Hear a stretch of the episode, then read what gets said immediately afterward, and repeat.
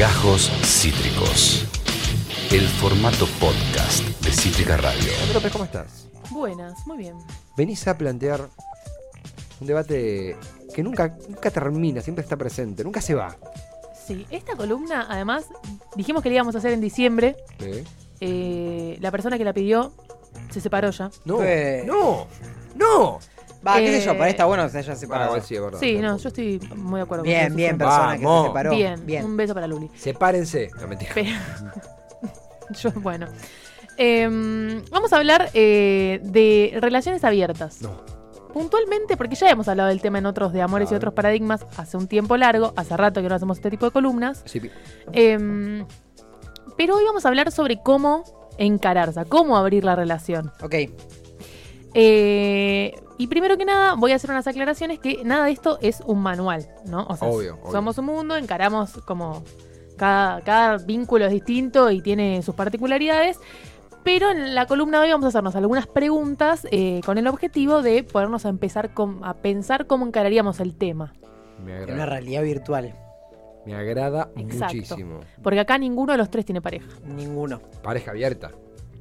Pareja. ¿Cómo? No entiendo. Eh, ¿Ninguno de ustedes tiene pareja? No. No. Ah, ¿Es un chiste o...? Te he visto tan pollerudo que no puede salir un segundo de su realidad donde cree tener una pareja. No me hagas esto porque yo posta creo en los saberías en la realidad y por ahí quedé depositado en una realidad alternativa donde yo no tengo pareja o Facu no tiene pareja y, y tengo que saberlo. Pero completando el juego, eh, no, nunca... Esta es la radio que hacemos desde el geriátrico y somos tres viudos. Claro. es cierto que ninguno está en una relación abierta. No, no, no. Exactamente, No. exactamente. Eh, yo sí tuve una relación abierta igual. ¿Tuvieron una relación abierta alguna vez? No, no, Eh, no. Bien. no, no, no tuve. O sea, tuve momentos de relación. Sí. O sea, Bueno. tuve momentos de relación donde eran momentos nebulosos, donde, bueno, quizás había cosas así, de, de- de- pero no, no. Bueno, los grises de Facu Pérez los podemos ventilar en, otra, en otro bloque. chongueos. Cuando vos Bien. chongueas con alguien, no es que estás en una monogamia. No, Estás total. Claro, chongueando eso es verdad. eh, en algo con alguien, pero de repente podés tener otros tipos de vínculos sexoafectivos. Bien, ahí ya tenemos como un primer eh, planteo que es, no es lo mismo conformar una pareja que sea abierta desde el principio que abrir una pareja que se consolidó como monogámica.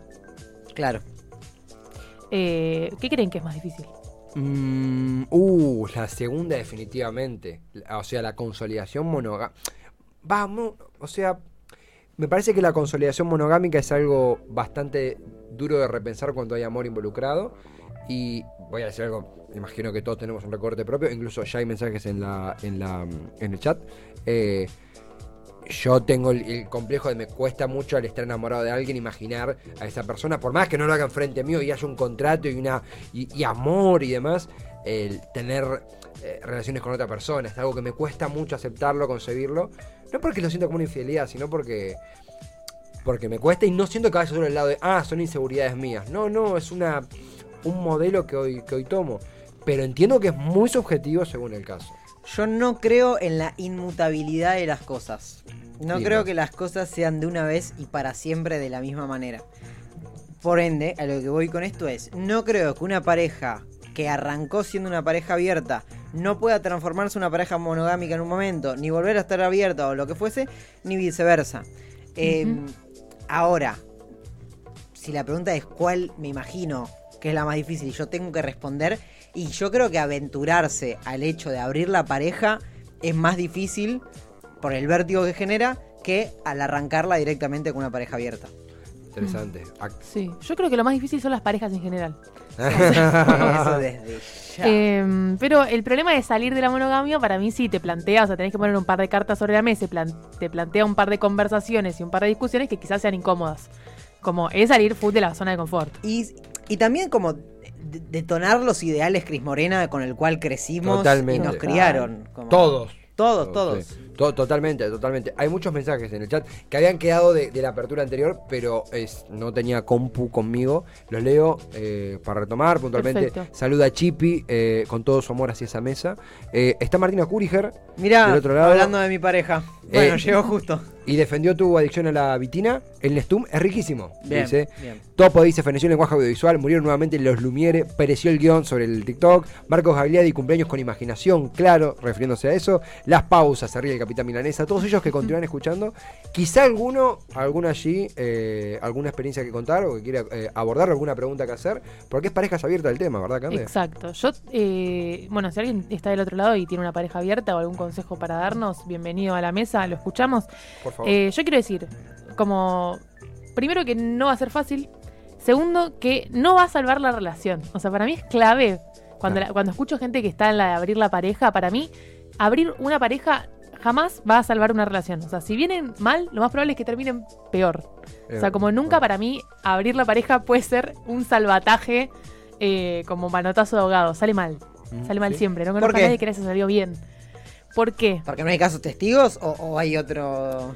Obviamente tengo ejemplos para dar. Podría seguir ventilando de la vida privada de mis amigos No, no, no lo hagas. largo tendido. Pero eh, creo que, porque en general cuando vos venís mal, hay cosas que no están funcionando y que probablemente eso arrastre problemas de comunicación. No te estás entendiendo, quizás. Y para mí, abrir una pareja implica que haya un grado de comunicación mm, muy abierto y que se puedan eh, poner sobre la mesa muchas cosas y va a haber que hablar y de por sí va a haber un montón de situaciones para mí que te van a poner en jaque, en lo personal quizás. Y yo creo que cuando uno está en una crisis es difícil meterte en, o sea, meterte en otra, porque hay un montón de situaciones para mí de por la sociedad en la que vivimos y por los ideales Cris Morena con los que estamos criados que por más de que vos Cris. un beso a Cris Morena, si nos No quiere llamar para hacer el remake de Chiquititas, estamos. Influenciado a todos, digo, nadie staff, todos, todos. No, Exacto. todos. Casi ángeles. Eh, yo creo que el desafío que va a implicar eh, abrir una relación, enfrentarse con celos, enfrentarse Claro. con nuevos acuerdos, no es para hacerlo en un momento en el que ya estás. Eh, Que venía a los tumbos. claro, Claro, cuando claro. ya venís y está todo agarrado con alambre.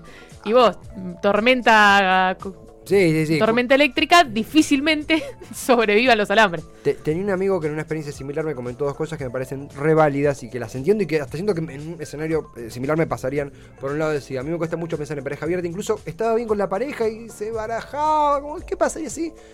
Me cuesta mucho hablarlo con mis amigos o familia y a mí no me va a decir, no, pero si vos sos feliz no importa. No, importa qué dice tu familia, tus amigos. No, no, a mí me costaría mucho llevármelos por delante. Yo si le diera tanta bola a lo que dice mi familia y mis amigos, estaría, estaría en otro lugar. A mí en pareja me, me sería un pendiente, a mí me costaría mucho, a mí me costaría mucho sortear eso. Y lo segundo, me pareció muy lindo, eh, dentro de, de la contradicción, que decía, en esta, no es una separación, en esta apertura, no estamos espejados. Porque él decía, por ejemplo, que mi pareja tiene ganas de eh, salir a tomar una birra con alguien y si pinta, pinta. Y yo soy alguien que estaba más del lado de salir a tomar un birra con otra persona, pero otro tipo de conexión. No me interesa tener relaciones sexuales, me interesa sí compartir sin temor una eventual infidelidad o duda sobre lo que estoy haciendo, una caminata o un lo que sea, un, con una persona. Y si pinta eso no, no es prioridad. Cualquiera dirá como, che, ah, pero ella quería, ella quería coger y bueno. Y me parece válido las dos cosas porque los dos tienen una alta carga de erotismo y a veces lo que una persona busca puede ser relaciones sexuales, carnalidad y es re válido y está perfecto. Y otra persona busca conectar de otra manera sin estar pensando como, che, monogamia, ¿cuándo se puede desbandar esto? Y también los puntos de partida de ambos son un tema. De dónde parten cuando se abre una relación. Si están equiparados o si hay objetivos completamente válidos pero diferentes. Me parece un debate ahí también.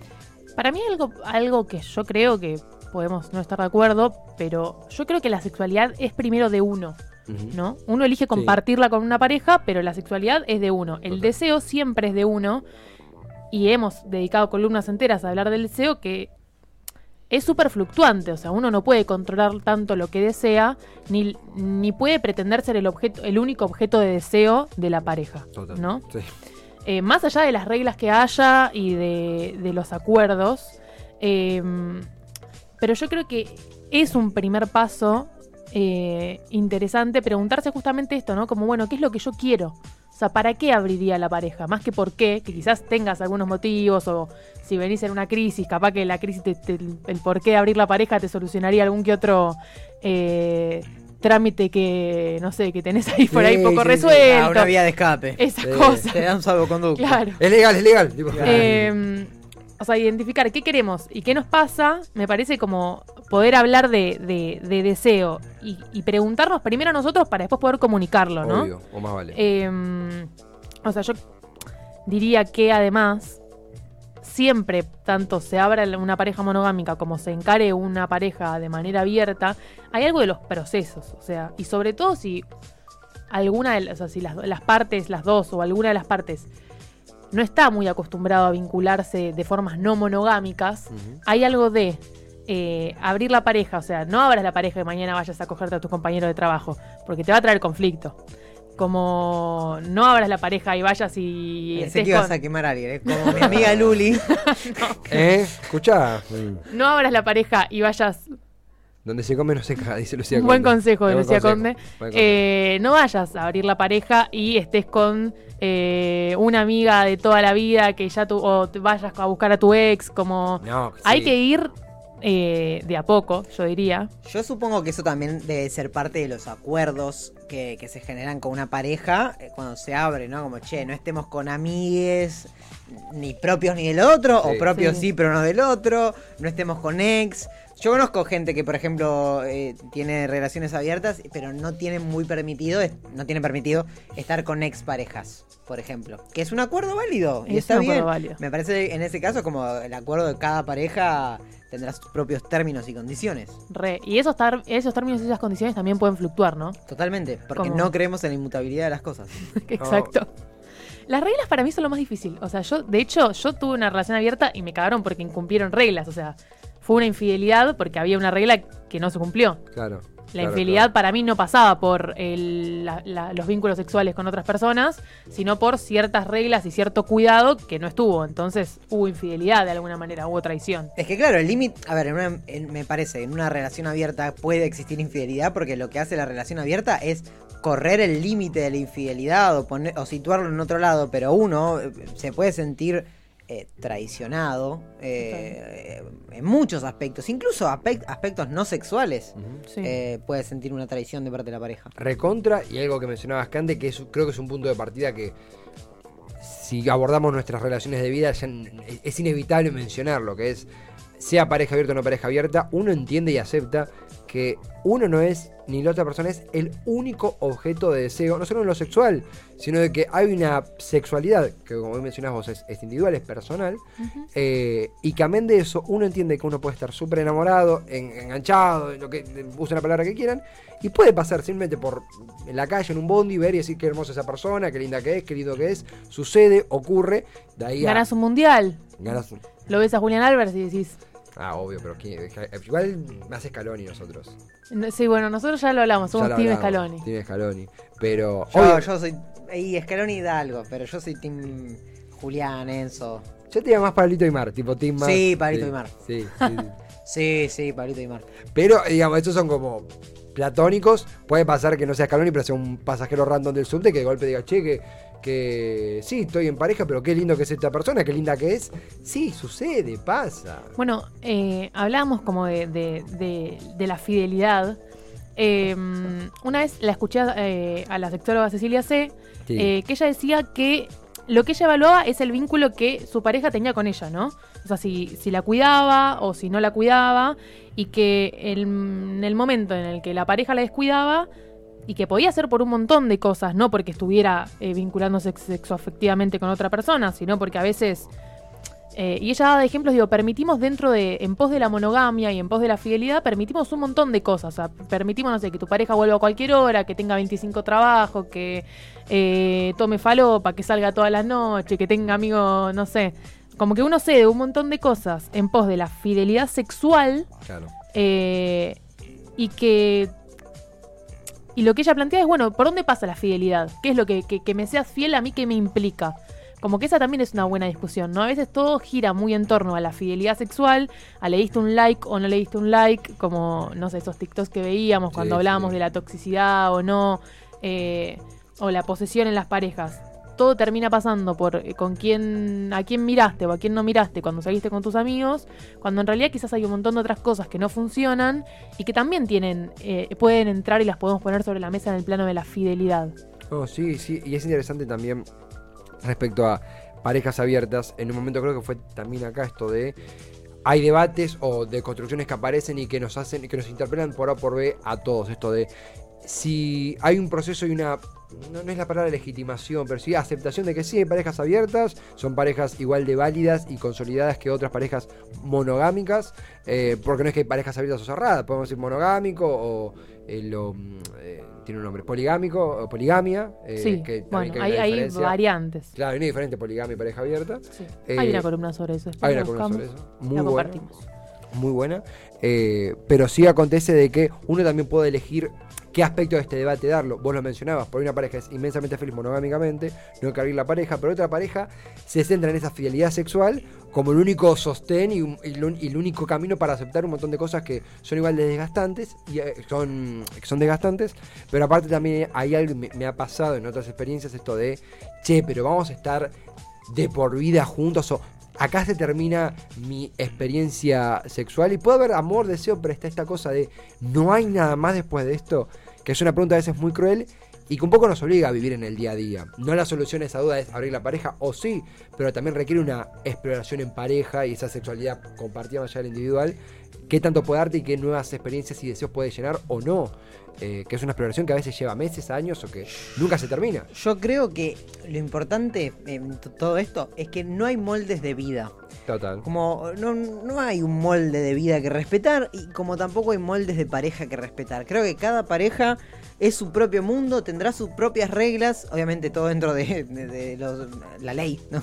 Ahí sí, hay ciertas cosas que uno no, no puede hacer en pareja, porque como en la vida es sociedad. Robarse bebés, por ejemplo. Sí, sí, con, con cuestiones de violencia y ese tipo de cosas, pero total. después cada pareja en sí tiene su propia dinámica y está bien que así sea y tiene a través de la comunicación y, del amor y del cuidado y de la valoración del otro, del otro, eh, llevar adelante su pareja viviendo el día a día, porque también esto, ¿no? Como decir, uh, estoy con vos, entonces no voy a estar nunca más con na- ninguna otra persona. Mm. Es de repente meterse en el molde, en un molde de vida. Sí, total. En Sí. una cosa que supuestamente debería pasar al estar en pareja. Y no, por ahí, en este periodo estás en, una pareja monogámica, por ahí cortás Sí. y estás con otras parejas, por ahí volvés y volvés a estar con la misma pareja de antes monogámicamente, o por ahí abrís la pareja. Y la cantidad de cosas que pueden pasar eh, son infinitas y nada es, eh, nada es tan determinante ni para siempre, me parece. Me agrada, me agrada. Sí, y yo creo que ahí hay, hay, hay dos cosas. Uno, como volver a lo primario. O sea, más allá de que ahora estemos fusionando, no, o sea, estemos bien, estemos mal, querramos cosas distintas, querramos lo mismo, como nos queremos. Si nos queremos, vamos a intentar de hacer las cosas con la mejor leche posible y de gestionar de la mejor manera posible lo que nos pasa. Más vale. Y después como la confianza. O sea, si yo estoy como... O sea, si yo te respeto, o sea, sea cual sean los acuerdos, ¿no? Si nos respetamos y nos queremos e intentamos gestionar lo que nos pasa de la mejor manera posible, eh, yo y cuidamos esa confianza, lo que pase, sea lo que sea que tenga que pasar, siempre va a ser como con la mejor. Banco. Eh, y, en ese, y en ese lado a veces poder comunicar efectivamente y practicar primero con nosotros qué es lo que nos pasa. O sea, yo muchas veces creo que hay eh, problemas de confianza que salen de problemas de comunicación. Mm. O sea, vos no sabes qué es lo que vos querés o qué es lo que te está pasando y como no lo sabes, no lo podés comunicar, no se lo podés trasladar al otro. Hagan terapia. Sí. Flaco, anda a terapia, sí. Igual, eh, bueno, después lo, después lo hablamos en la Dale, apertura, en pero- la próxima.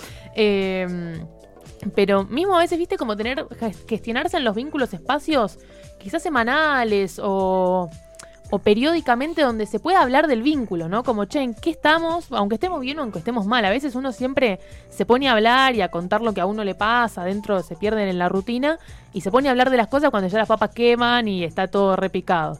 Eh, capaz que hay, hay que hay que generarse ese hábito de hablar y de compartir lo que nos pasa para también practicar eh, poder hacer como una gestión emocional un poco más efectiva, ¿no? Decir como, che, ahí me está pasando esto, primero lo tengo que gestionar conmigo para después poder comunicárselo al otro con la mayor responsabilidad posible, porque tampoco es que el otro es un depósito de... O sea, el otro no es nuestro terapeuta en general, Obvio. la pareja. Y esa gestión de emociones no es al mínimo silencio, ¿estás enojada? Sino algo mucho más laburado, imagino, y también eh, eh, que ojalá surja naturalmente, que es esto de sí, justamente encontrar el lugar, el momento para explorar en qué estado de la sexualidad, la intimidad, el amor está la pareja, en el buen sentido, digo, no como una cuestión de eh, nos sentamos y hagamos un Excel, sino de qué cosa nueva buscamos o qué conservamos, digo, esta piola, sobre todo en el ámbito de la intimidad, las cuatro paredes. Sí, es una responsabilidad para mí también estar con, o sea, estar trabajarse a uno mismo para Claro. poder eh, compartir con los otros, ¿no? Me agrada. Sí, también como sacarnos el tabú de, de hablar de las cosas en la pareja, Obvio. de hablar de uno mismo también, con, con amigues, con familiares. Ah, ah, Muchas veces cuesta, eh, hablo también como de mí, ¿no? Cuesta hablar de lo que le pasa a uno por miedo a cagar la juntada, por miedo a ser pesado, por miedo a lo que sea, pero es parte de la responsabilidad con los propios vínculos, de la sinceridad con los propios vínculos y es algo también de, de salud propia, de con uno mismo. Absolutamente, absolutamente. Cando López nos has hecho pensar, como siempre, eh, en un tema que siempre tiene, siempre aparece algo nuevo para, para actualizarlo, para redebatirlo. Me gusta, me agrada. Bien, Eh, yo soy intensa y no quiero vivir esta intensidad sola. Así que Está bien, aparte estás como en la popa del barco. Viste, Bien. tenés ahí el, el coso del barco y vas ahí. Tuki. ya, hacer la de Titanic. Titanic. Sí, sí, sí, ahí, ahí. Yo soy un albatros. Sí, sí, me corto. Espera, ahí. Yo, yo estoy para hacer la, la de Jack, tipo, se se nos corta los brazos así. Así, tipo, pero. Hay alguien que te está agarrando. Hay alguien que me está agarrando, sí, sí, sí, simbólicamente. Yo estoy para hacer la de la tabla de Jack y Rose. eh, pero me ha agradado mucho este espacio, Cando López, que siempre das a inaugurar los días miércoles a las 3 de la tarde. Bien, quizás una, uno de los últimos de amores, así como, Como literalmente de amores, De como amores. empezaron. Efectivamente, va a haber pronto novedades. Novedades. Facu y Candesan, yo no, a mí no me dijeron nada. Yo. mm, ¿No te mandaron el mail? No. Ah, estoy despedido, acá me dice Lu. No me llegó ningún mail. El de No. desvinculación no te llegó. No, está No. en spam por ahí. Es Ah. un telegrama igual, te tiene que llegar por escrito una copia a tu casa. Va, voy a ver, por ahí se la llevó el portero, voy a ver qué onda. Amigos, Capaz te amigos. mudaste, ¿viste? Me mudé la dirección. mucho, por ahí se la tomó Facu, era para Facu y la tomé yo o al revés. Primera vez Facu y Cande juntos. Sí, No, no, primera vez los tres juntos. Los tres juntos, es Los verdad. tres juntos. Los tres Los juntos. tres juntos en la mesa. Con Facu hemos hecho una columna. Es verdad, es cierto. opinando también de la vida amorosa de la gente. Es lo que porque mejor nos encanta Nos sacar encanta. del cuero a la gente. Lo mejor hace. La verdad que sí. Opinar de lo, de lo que le pasa al resto, facilísimo. Che, paren, voy a decir algo. Sí. Y esto voy a terminar con esto. Cuando ven una pareja exitosísima en la superficie, Sí. de ah, tiene una relación abierta y ellos son tan felices y tan transparentes y les va mal, ¿no sienten un poquito de placer? Relación abierta. Sí, sí. A mí me pasa. A mí todo lo que es eh, fracaso ajeno me fortalece. Sí, totalmente. Completamente mal. Dale, tan perfectos van a ser. Sí. Mentirosos. Seguro cogen mal.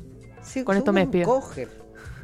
Ustedes cogen. No cogen. Esto fue Gajos Cítricos. Encontrá los contenidos de Cítrica Radio en formato podcast en Spotify, YouTube o en nuestra página web.